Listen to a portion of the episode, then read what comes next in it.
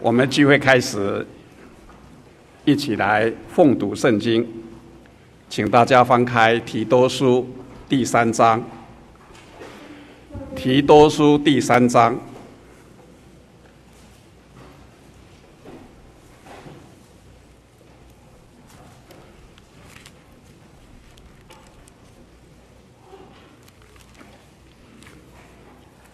新约圣经三百零八面，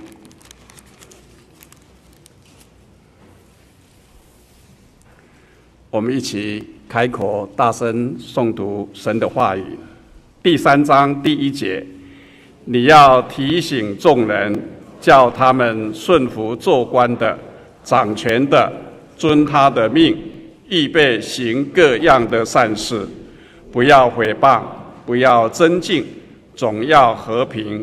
向众人大显温柔。我们从前也是无知、悖逆、受迷惑，服侍各样私欲和厌乐，常存恶毒、嫉妒的心，是可恨的，又是彼此相恨。但到了神我们救主的恩慈和他向人所施的慈爱显明的时候，他便救了我们。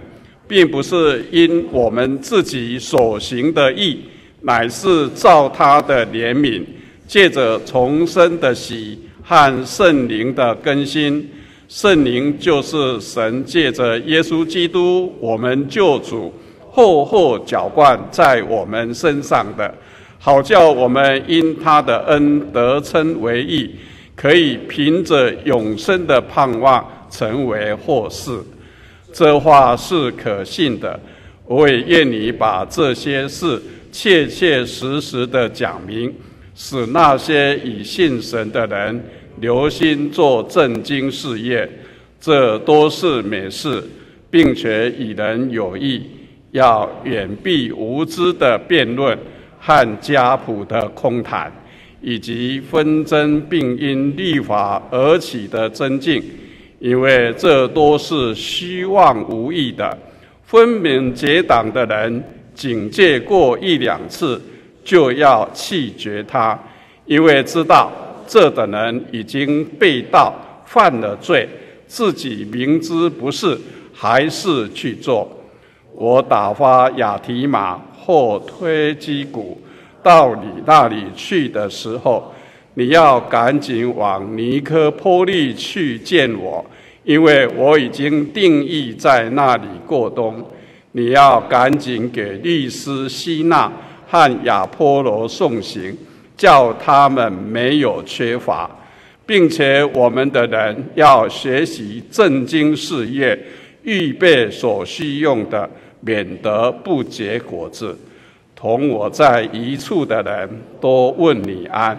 请代问那些因有信心爱我们的人安，愿恩惠常与你们众人同在。阿门。这是保罗写信给他在宣道跟牧养事工上啊的好同工啊提多啊信中的勉励的话。啊，他教导提多在带领教会的时候，啊，很多的教导的话语，啊，跟应行的事情，这些话不但在那个时候对当代的教会，啊，对那个时候的教会的教导，也是对我们的教导。啊，下午，啊，我要用主啊。你爱的人病了，啊，为主题啊，跟弟兄姐妹们啊一起来啊勉励。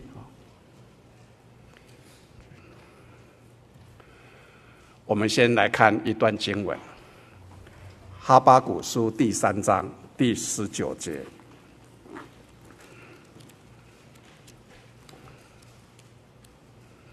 哈巴谷诗第三章第十九节，在荧幕上头也有啊。主耶和华是我的力量，他使我的脚快如母鹿的蹄，又使我隐形在高处。哈巴古书是哈巴古先知啊一段呃只有三章的啊这个经文啊，呃当时的背景是啊这个犹大国已经面对了啊这些啊强敌啊进攻的威胁。啊，哈巴谷先知受命啊，来啊传预言，也受命来警告啊，当当当时的啊这个人民啊，跟当时的领导者。我们从哈巴谷书里头看到的是，哈巴谷先知他就像约伯一样，他看到了当时社会。啊，当时的国家的状况，他非常的不安。呃，跟耶伯记一样的是，哈巴谷书是哈巴谷先生啊，哈巴谷先知啊，跟神的对话。呃，就像哈巴，就像约伯，当他个人以及家庭遭到了非常大的危难的时候，啊，他不解。所以他跟他的朋友对话，跟神对话，想要知道这到底是为什么，也想要知道接下接下去到底会如何。只不过哈巴谷先知他所面对的不是个人的苦难，不是个人的问题，而是忧国忧民，是国家社会的问题。当他向神与神对话，啊，向神询问，啊，为什么以后会怎么样的时候，他当然心存希望，借着他的祷告跟神的对话当中，可以得到答案，更因着他跟神的对话，让他所看到的国家的危难能够得到神的帮助。但是，不但没有。神没有直接回答他的话，神啊、反而告诉他，比他所祈求的安定更可怕。因为过去啊、以色列国所面对的是亚述跟埃及的啊、这个攻击，现在会未来会有一个更大的敌人，更强大的势力。就是巴比伦，也就是哈巴谷先知希望能够得到减轻这个国家所受到的磨难，但是神告诉他是还会更严重。但是我们从哈巴谷书里头就看到了这一位先知，他当然他的内心是失望的，他的内心是焦虑的，他不知道。为什么神要这样子对待我的国家，对待他的选民？但是从对话当中，他就逐渐的体会到，他说，当他站上了那个，呃，那个，呃，呃，守望台、守望所，眼看着这个大地，然后他逐渐的明白，我们刚刚所读的这一段经文是，当他。了解他接受，他也传了该传的预言以后，他的结论，他说情况会怎么样？这个国家会怎么样？是神来安排的。在十九节之前的两三节，他提到就是说，即使这个国家什么都没有了，即使是我们的人民所有的苦，几乎是承担不起的。什么都没有了，但是只要在主的里头，因为这一切一定有神的美意，在主的里头，神的名是主，是我的力量，他要使我不管在什么样的状况当中，使我的脚快如母鹿的蹄。呃，这个母鹿是在啊、这个巴勒斯坦地方的一种动物，看起来像我们的鹿，所以我们翻成为母鹿。其实它是一个跟鹿差不多的啊的一个啊动物啊啊，这个动物的一个特性就是它在高山，在崎岖的啊这个啊旷野，在高山峻岭当中，它能够快速的移动。而且它的体非常的特殊，就是即使即使在高高低低的跳跃当中，它因着它的体可以它又快又稳，所以它是来形容说，只要是在主的里头，我们神的子民可以从神那个地方支取到的力量，就像母鹿的蹄一样，能够走得又快又稳。即使环境是不可改变的，即使啊这一个需要走高走低，但是因着有神的力量在的时候，却能够稳行在高处。这个高处啊，也有它的隐喻。高处一方面指的是就是接近神的地方，是在高的地方，也是指的是属灵的。是在高点的地方，越接近神，而且走的还是平平安安、稳稳当当的。这是今天小弟要在下午的时间跟各位弟兄姐妹一起来思想、一起来啊查考的啊主要的一个内容。我想谈这个题目是，我想我们最近感受到。而且啊，这个世界啊，我们的周围啊，不管是啊环境的一些变化，但是我们有很强烈的啊一个感觉，就是我们身边的人生病的人很多哦。当然不是只有台北教会哦，就全世界都一样。啊，人生的过程当中，我们有很多人生病了。我们常常有个疑惑，那生病。啊，这个事情为什么这么多？但是生病的确是很很辛苦的，特别是我们亲爱的人生病了，我们都觉得很为他焦虑。生病的人当然是更痛苦的，但是对不起，生病就如影随形一样，是每一个人没有办法呃这个脱离的。因为自从人离开了伊甸园之后，当人犯了罪以后，罪从一人入了这个世界，死就临到世界了。生老病死是人无法、无人可以逃脱的，每一个人都要碰到。即使这一次病好了，下一次的病可就不一定。人生人一定会生病，因为最后的结局就是死。所以经历生老病死，而且。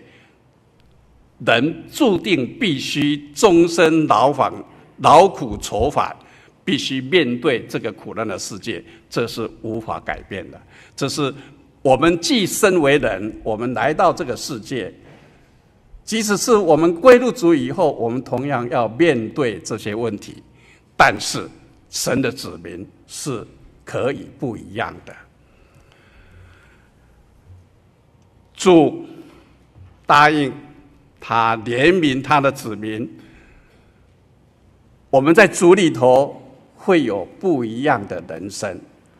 我们信主当然不是只为了在世上的平安，我们信主人一一样有生老病死，也有病痛，一样的苦难。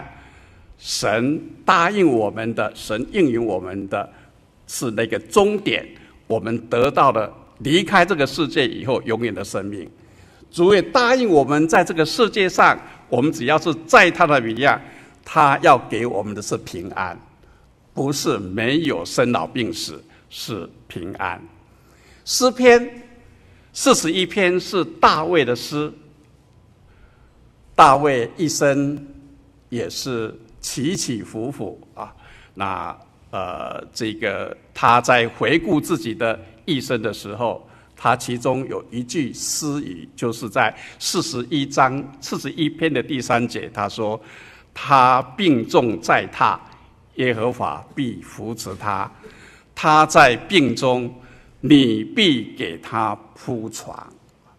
这是他在经历了很多的危难，他当然也生过病，所以他有感而发，就是会病，一定会病，无人可免。只是什么时候生病，什么时候病，怎样的病，病到怎样的一个情况，然后呢，有病得医治了，有的病要拖得很久，有的病啊啊，就是无药可医了。但是大卫说，在主的里面，当即使是重病在他的时候，只要守在耶。呃，神基督里头，在耶和华里面，必得到主的扶持。不见得是让你马马上病就好了，但是必得耶和华的扶持。在病中，主要给他铺床，这是什么意思呢？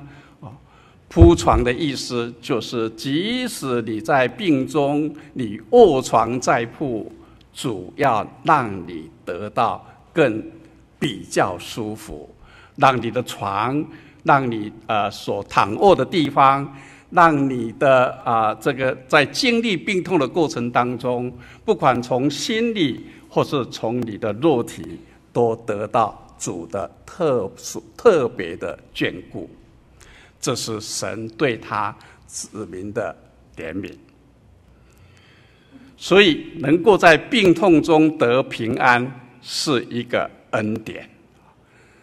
生老病死没有人可以免，当事人很痛苦，照顾者很辛苦，特别是长病的时候。特别是治疗很辛苦的时候，事实上照顾者很辛苦，尤其是在身边照顾的人，在照顾的过程当中，我们对我们的长辈的照顾，可能还有弟兄姐妹不同的意见，在旁边看的人比较轻松，常常出很多的意见，常常对照顾的人不满意。你当时为什么不这么处理呢？你当时如果怎么样，那可能就会怎么样。意见很多，当需要做什么样的一个治疗的时候，可能有不同的意见。对整个家庭的照顾，很多人因为生病，整个家庭不只是病人辛苦，那个照顾的人也很辛苦。所以没有人愿意生病，关心的人心里也很苦。在我们实时祷告团契里头。所提出来请求弟兄姐妹们，大家一起来代祷的，超过百分之九十，是因为身体欠安、心灵欠安，都是生病。其他的苦，我们常常会啊觉得说，哎呀，这个是因为我们自己的资源。我们自己的呃呃状况啊，我们努力一下啊，或许就过了。会有这样的苦，可能是我们自己努力不过啊，努力不足啊，是我们啊啊，也许呃所谓的运气不好啊，那啊就是还是自己来承担。但是生病啊，生病啊，小病变大，大病的时候，的确给大家。啊，这个很大的这个啊辛苦，所以耶稣基督来到世界的时候，我们看他在传道的时候，他除了传扬天国的道理，他最做的一件事情是什么？就是他怜悯众人，看到病人的时候，他就医治他们。这是我们从四个福音书里头都看到的。但是圣经说。主所行的神迹，特别是医病赶鬼这些神迹，是为了荣耀神的名，是为了证实耶稣是从天而来的那一位神，因为他有这样的权柄。并不代表说在主里头的人每一个人每一次他的病都会得到医治。可是主的确要让我们在他里面的人，我们这个环境上头，或者是我们每一个人都被碰碰碰到的这一个疾病的时候，会有不一样。这个不不一样，就是。我们可以从主那里头领受他要给我们的平安，在必要的时候，他医治我们，让我们这一次能够减少痛苦。他让我，特别是让我们的啊身心都能够得到平静，得到安顿，这是最大的恩典。他也借着病痛，让我们的灵性成长，让我们啊啊平常呃这个呃这个没事了，那么把神都摆在一边去了，那我们跟神的关系啊啊逐渐的疏远，但是或许或许病痛就让我们谦卑的面对我们人生的路途。在这世界上，有一件事情是特别能够让人觉得软弱，让人觉得不足，让人觉得自己即使有再高的权力，有再多的金钱，都没有办法解决的，就是当他面对的疾病的折磨，当他面对的疾病的不定，当他面对的疾病可能要导致死亡的时候。这个时候，每一个人都必须谦卑下来。所以有时候，神借着疾病，也是在我们这个人生的道路上，给我们啊一个很啊很好的啊一个啊这个安排，很好的教导，是让我们成长的。几年前，我曾经看过一本书，呃。这是美国的一个作家，啊，一个小说式的半自传啊。其实他是真人实事，但是他用小说的写法写得很好。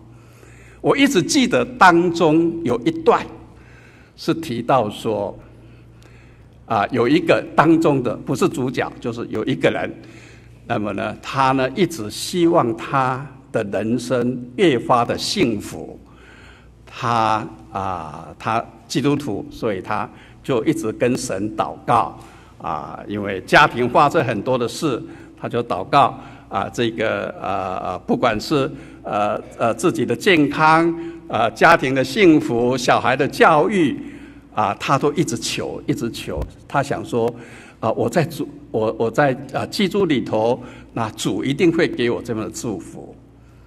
但是他发现他所求的大部分都没有。按照他所求的实现，所以他就跟他的朋友抱怨说：“这个神不信也罢。”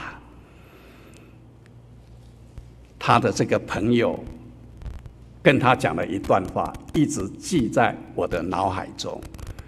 他的朋友告诉他说：“哎，如果你的小孩……”我不太记得他的小孩，好像差不多是啊国中呃那个阶段。如果你的小孩跟你讲说：“妈妈，哦，这个呃你哦你呃这个呃这个我我我我我过得太辛苦了哦，你给我的限制太多了，对不对？其实我已经长大了啊，你就把你的钱。”给我多少钱？哦，你要给我多少钱？那我一定呢可以过得比现在好很多。那我可以把这个钱做怎么的应用？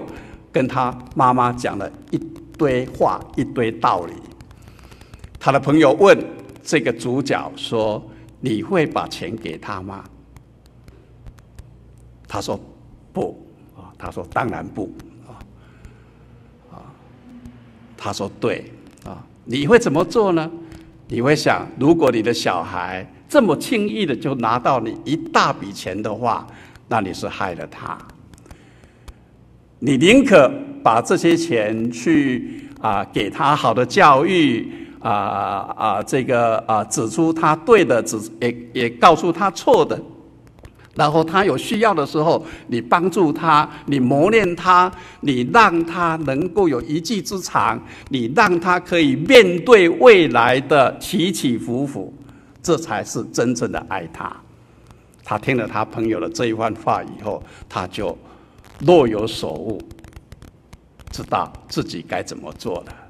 这是我从那个书上啊所看到的。其实神对他的子民也是这样的一个做法。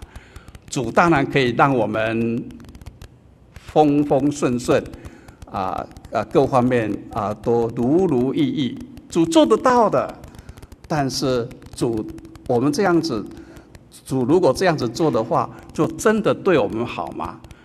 何况这个人生必经之路就已经定在那个地方。所以主他有他的啊啊对我们的一个安排，很多人就是因为啊这个经历了这个病痛，反而得到很大的祝福，不只是自己得到的祝福，也成为别人的祝福。我想再跟各位弟兄姐妹来谈一段圣经的经历，这才是我今天下午的主题。我们来看。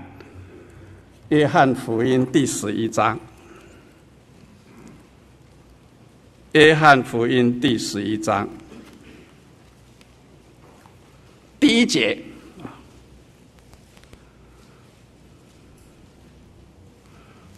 我们从第一节读到，先读到第七节，大家一起开口来读。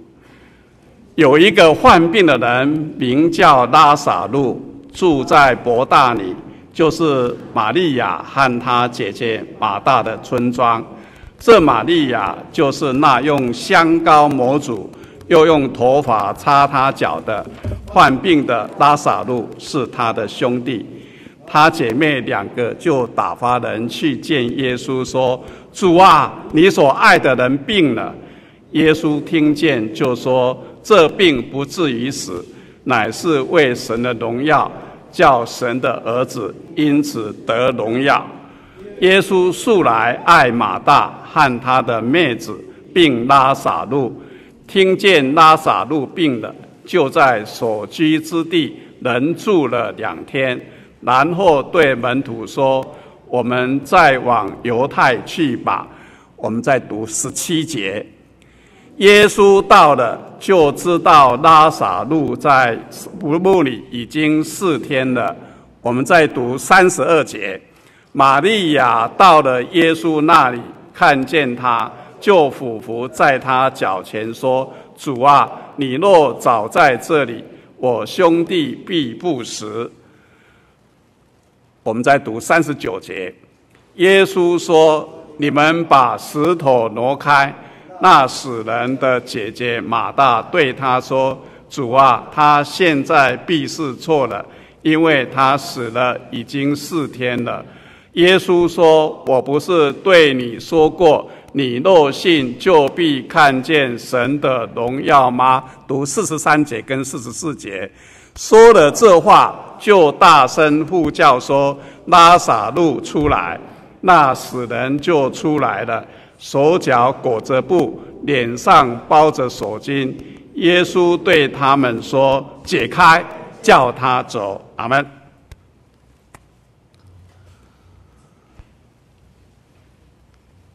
拉撒路的故事，主叫他复活，这个是主行了一件的大神迹。我们知道，马大跟玛利亚，拉撒路是耶稣在世的时候，他。所亲爱的一家人，在几天前，拉撒路生病了，马大跟玛利亚就赶快差人去见耶稣，说：“主啊，你所爱的人病了。”这是我们今天的主题。但是耶稣并没有马上来，等耶稣来的时候，拉撒路已经死了。埋葬了。算一下，耶稣并没有马上启程，而是留在居住的地方耽延了两天。等耶稣到达的时候，拉撒路已经死了四天了，让他因着耶稣来到，病得医治的希望都没有了，因为死了四天了，尸体已经臭了。所以马大跟玛利亚非常的伤心，当见到耶稣的时候，都哭着说：“主啊，你若早在这里，我的兄弟一定不会死。”这对姐妹在悲伤当中，难免有些失望，但他们并没有失掉对主的信心。这当中还有很多的对话。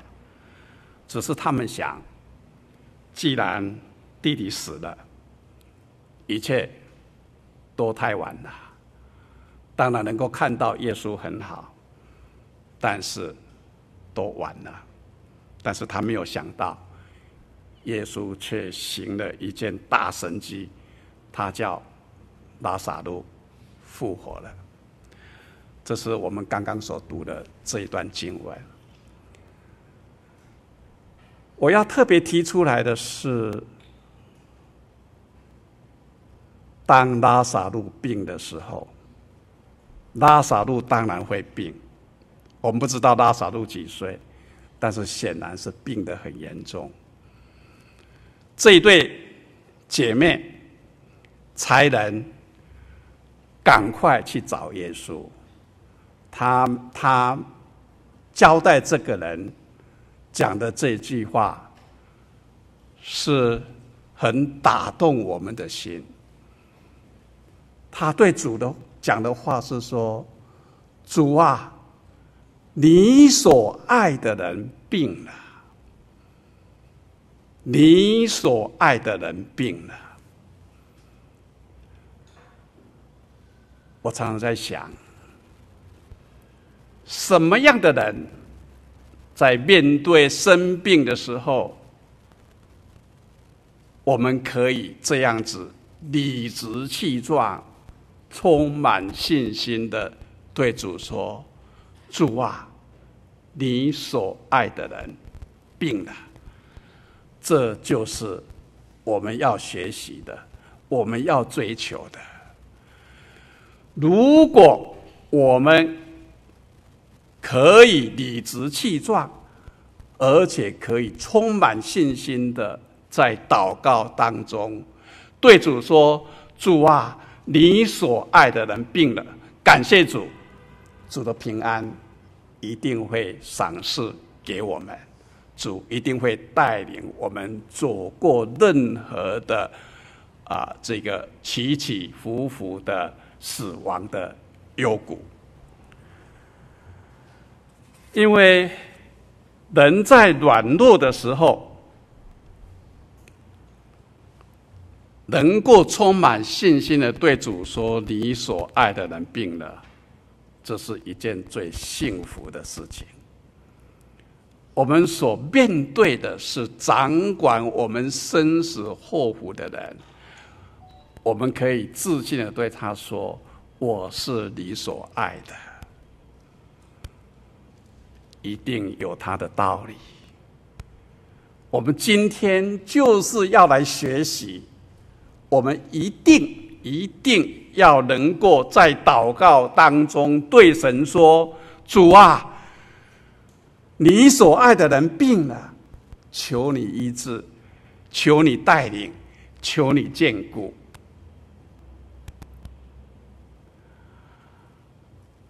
大概六七年前。有一次我到外地领会的时候，碰到一个刚受洗几个月的啊弟兄，在中午吃过饭喝茶的时候，那个弟兄就对我做了他信主以及信主之后的啊见证。老实讲，我听了那个见证以后，我很感动。所以，其实就在那一个呃，应该是六七年前也也差不多是十月、十一月的时候，我回来以后领会的时候，我就做过这个见证，也讲了今天的类似的啊这个内容。因为这个青年在叛逆的时期做了很多不好的事，父母的处理可能也不是很啊很很恰当，所以呢，在家里头就啊引起很大的风波啊，他又自己又桀骜不驯，啊啊，然后呢就啊啊就是啊后来呢啊啊应该讲就是离家了哈，就离家。啊，他的兄弟姐妹对他也很不谅解，他就自己以为他在外面自己努力，自己去学功夫，自己可以独立，他可以不用这个家，然后啊就在外面流浪，啊，然后虽然工作很辛苦，但是他宁可不回这个家，所以跟这个跟他的父母几乎是啊很久啊没有联系，没有来往。他在外面的时候，就像那个浪子的比喻一样，其实他遭遇很多的困难。他只要一回家，他这些困难都可以解决，但是他没有脸回去，他也不想回去。一直到他有机会来信主，来信主以后，他就知道说他过去这样子是不对的。虽然他的父母在处理某些事情上，啊，也有。啊，不是很恰当的地方，但是那就是父母的心，就是父母认为你应该被教导，所以信主以后，他就知道他应该回家去跟他的父母道歉，啊，跟父母和好。他说：“既然神跟我和好，我当然要跟我的父母和好。”所以他就恢复了跟家里头的关系。我下面这一段话才是我所感动的。虽然我是当天的领会的人，但是我觉得当天最好我听到的最好的言语跟最好的啊这个这个呃训诲的是从他的话语里头，我又把它记录下来。他说：“人跟人之间，如果平时不来往。”欠钱的时候，人家怎么可能借钱给你？连开口都不敢，开口了也没有用啊！他说：“我们成为神的儿女，和神的关系也是一样。如果平时不理神，凭什么要神理你呢？如果对神没有信心，凭什么要神回应你的祷告？”我是很压抑，这一位信主将近还不到一年的一个弟兄，能够讲出啊这样的话，所以我是一字不漏的把他的话记下来。我们会有生老病死，我们会生病，我们周围的人，我们的父母啊，会面临很多病痛的时候。我们如何得到平安？我们能够跟神说：“你所爱的人病了”，基本上我们就得到平安了。但是，我们有怎么样的底气可以跟神说：“主啊，你所爱的人病了呢？”一定有两个关键的，两个关键的。啊，这个呃意义两个关键的啊要做到，一个就是一定是我们跟神过亲近，我们知道他爱我，我们也值得他爱。就像这个弟兄讲的，如果一个人你肯平常跟他。即使是以前是你的朋友，你跟他很久没有联络，突然有一天你缺钱了，你跟他讲说：“你借我一百万，你借我五万块。”他会借你吗？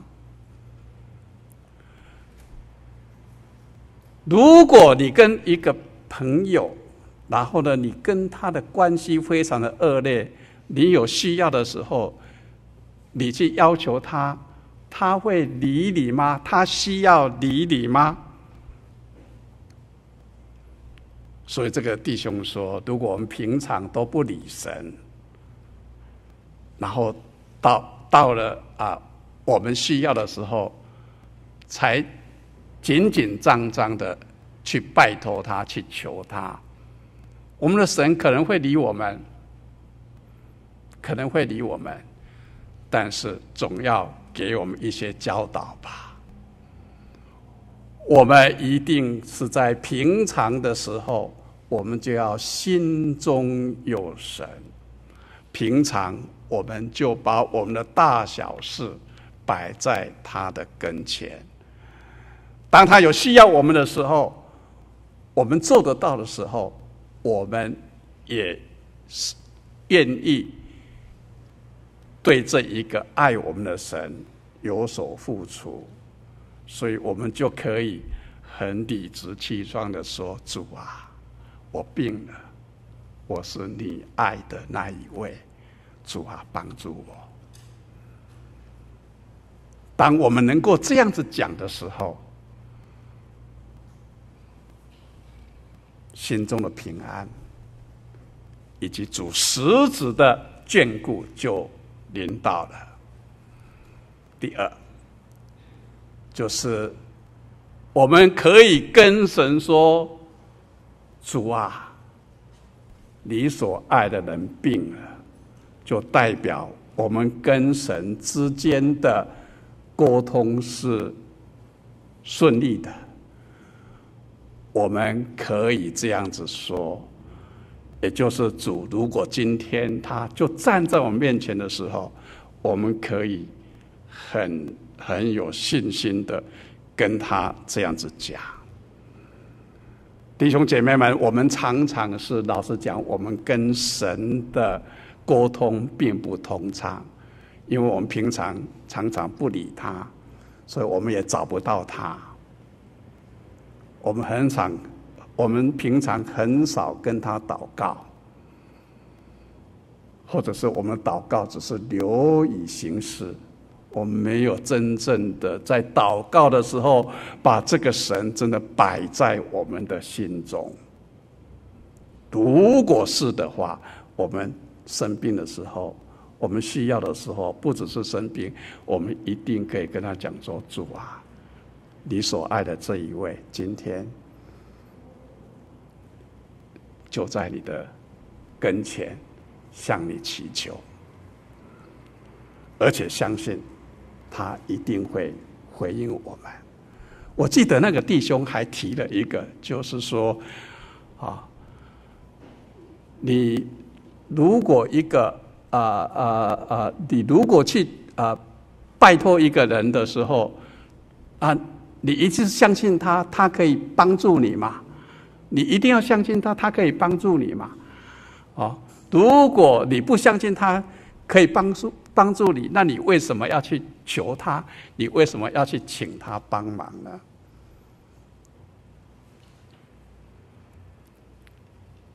我们在信仰上的追求，有几件事情，我们是要摆在心上。我们今天已经信主了，我们在主的里头，我们感谢主，主赦我们的罪，我们称这一位创造宇宙万物的神为我们的父，这是我们的幸福。我们要这样子彼此勉励，也要彼此追求。我们要追求的就是，我们要感受得到，我跟神之间是有关系的。我们要感受到。我祷告的时候是很喜乐的，我祷告的时候是很自然的，我祷告的时候是很顺畅的。这个我没有办法做很详细的说明，这个我们要从祷告当中自己来体会。我们要感受到我们的祷告是蒙神悦纳的。一个人如果常常感觉、感受到我的祷告神听了。所谓听，不见得是让我所求的那一件事情真的按照我的意思百分之百实现了，不见得如此。但是我看到很多弟兄姐妹，感谢主，他就是即使没有马上实现，但是他一直感受到说，神一直在听他，神神一直在悦纳他的。他他的祷告，他所看到的一丝一毫，很多的迹象，都让他感觉到主就在帮助他。虽然不是一次解开，他相信神一定有他的时间，他相信神一定会一步一步的带领，所以他的心就开了，他就觉得主一直在帮助他。很多人就是感觉到。主啊，我要的，你为什么没有给我？所以越发的抱怨，那就越发的没有。主有时候会跟我们讲 yes，有时候跟我们讲 no，有时候会跟我们讲 wait，也就是有时候会告诉我们 OK，就是这样。有时候告诉我不，因为你妄求，因为你不是按照我的旨意求，因为你强求。有时候主会告诉我说。等一会儿，等一会儿，因为时间还没有到，因为你还有很多的事情呢，需要再磨练。我们如果看啊，知道主可能给我们这一些的时候，我们一直感受到很多的状况是主都在开我们的路。这个路不见得马上是开康庄大道，但是呢，却让我们本来可能更严重的，本来可能更啊、更呃更糟糕的，哎呀，主就替我开了一扇门，让我有路还可以走，心中就充满了欣喜，因为耶和华而欢心，这样的日子多好。这样的教会生活，这样的生命多丰盛，这就是我们在信仰上的追求，而且是可以追求到的。所以，我们一定要跟神建立亲爱的关系，这个关系是在平常建立的。我们来看马可福音十五章第七节。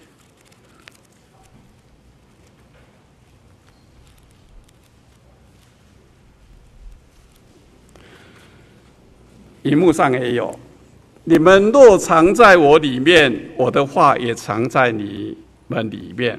还你们所愿意的，祈求就给你们成就。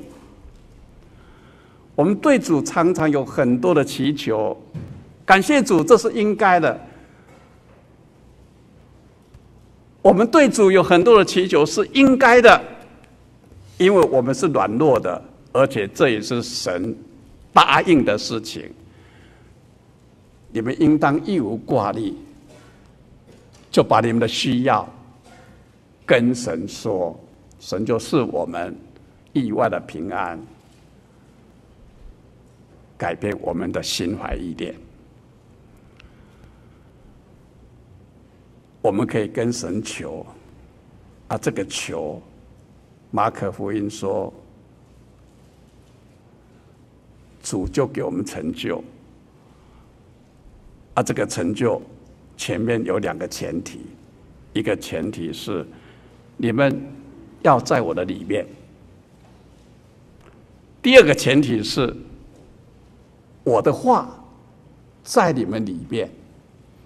今天我们就把这一句话呢记住了，这也是小弟对自己的鼓励。要求就是两件事，我们要在主的里面，然后主的话要在我们的里面。我们在主的里面是什么意思？就是我们心中有神，敬畏他。我们受洗归入主，是主赦免我们的罪，我们就归入主了。但是我们常常归入以后又溜出来了。主是赦免我们的罪，主没有保证你进来以后就是永远在他的里面。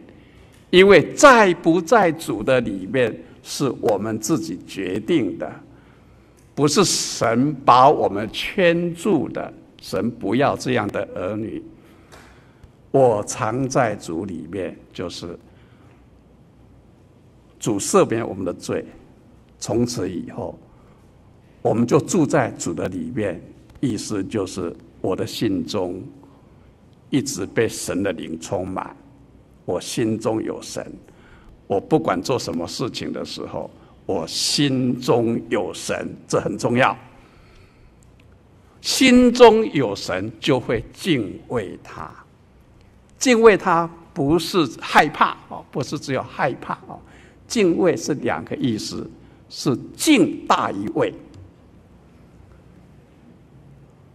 敬畏就是敬是重点。啊，是我们就是心中有神，我们对他尊敬，我们啊以他啊为为所谓，会畏是因为他对我们有一些要求，我们畏是怕我们做不到，所以这就是在主里头，所以不是受洗的就好了，受洗的是归入主，但是我们不能够又溜出去了。第二个，怎样子心中有神，一定是连带的，就是把主的话藏，神的话藏在心里，也就是在乎神的话，照他的话行事。约翰一书第二章第六节说：“人若说他住在神里面，就该自己照主所行的去行。”造主所告诉我们的话，我们要去做。去做的意思是两个：一个是神不喜欢的，我们就远离；一个是神喜欢的事，我们就照神的话去做。我们希望我们的祷告能够蒙神悦纳成全。圣经说，第一，就是当我们求神的时候，要心中先不疑惑。雅各说，雅各长老说，你们如果疑惑，就不用来求了。如果不相信神可以成全我们，那我们就不用求。他说疑惑。就不用求。他希伯来书说，我们来到神面前的人，我们跟神求，就有两个条件。一个条件就是你要相信有神；第二个条件就是不只是相信有神，而且相信神是会赏赐那个寻求他的人。要相信啊！第三是要按照神的旨意求啊。我们如果按照他的旨意求什么，他就听我们。这是我们向他所存坦然无惧的心。约翰一书五章十四节啊！感谢主啊！我们常常没有办法按照神的旨意求，但是感谢主，圣经怎么说？圣经说：“谁代替我们求？是按照神的旨意求，就是圣灵。”保罗说：“其实我们不晓得怎么祷告，我们只会诉苦而已，甚至我们只会抱怨而已。因为我们的确需要，我们也急了，我们焦急了，所以我们常常不知所云，或者是随便求。他说：“不要紧哦，让圣灵代替我们求，因为圣灵是按照神的旨意替我们求。所以，我们有什么事情的时候，我们知道这些事情必然经历，我们就跪在主的面前，用圣灵祷告，圣灵按照神的旨意代替我们求，我们就等候，神就帮助我们。”今天下午，在小弟是呃借着马大、马利亚去见主耶稣，求主耶稣来医治他的弟弟拉撒路的这一这一段话，来互相鼓舞。我们每一个真教会的弟兄姐妹，我们都可以抬头挺胸，跪在主的面前，仰望神。跟神说：“主啊，你所爱的人病了。这个病，包括肉体的，包括心灵的，甚至包括我们行为上的。当我们病的时候，我们就把它呈在神的面前，神一定有他的安排。但是很重要是。”我是神所爱的，我是值得神爱的。我们就在平常的时候就追求我们跟神的关系，我们在平常的时候就常常跟神沟通。我们按照他的话去做，我们遵循他的道，我们按照他的话语来行事，主一定赏赐我们平安。虽然环境不是我们可以改变的，但是主对我们的带领，却因着我们对他的信心，我们一定有不一样的人生，我们一定有幸福，我们一定有啊这个喜乐平安的人生。这是主的应允，我们一起来追求。下午的见证到这里。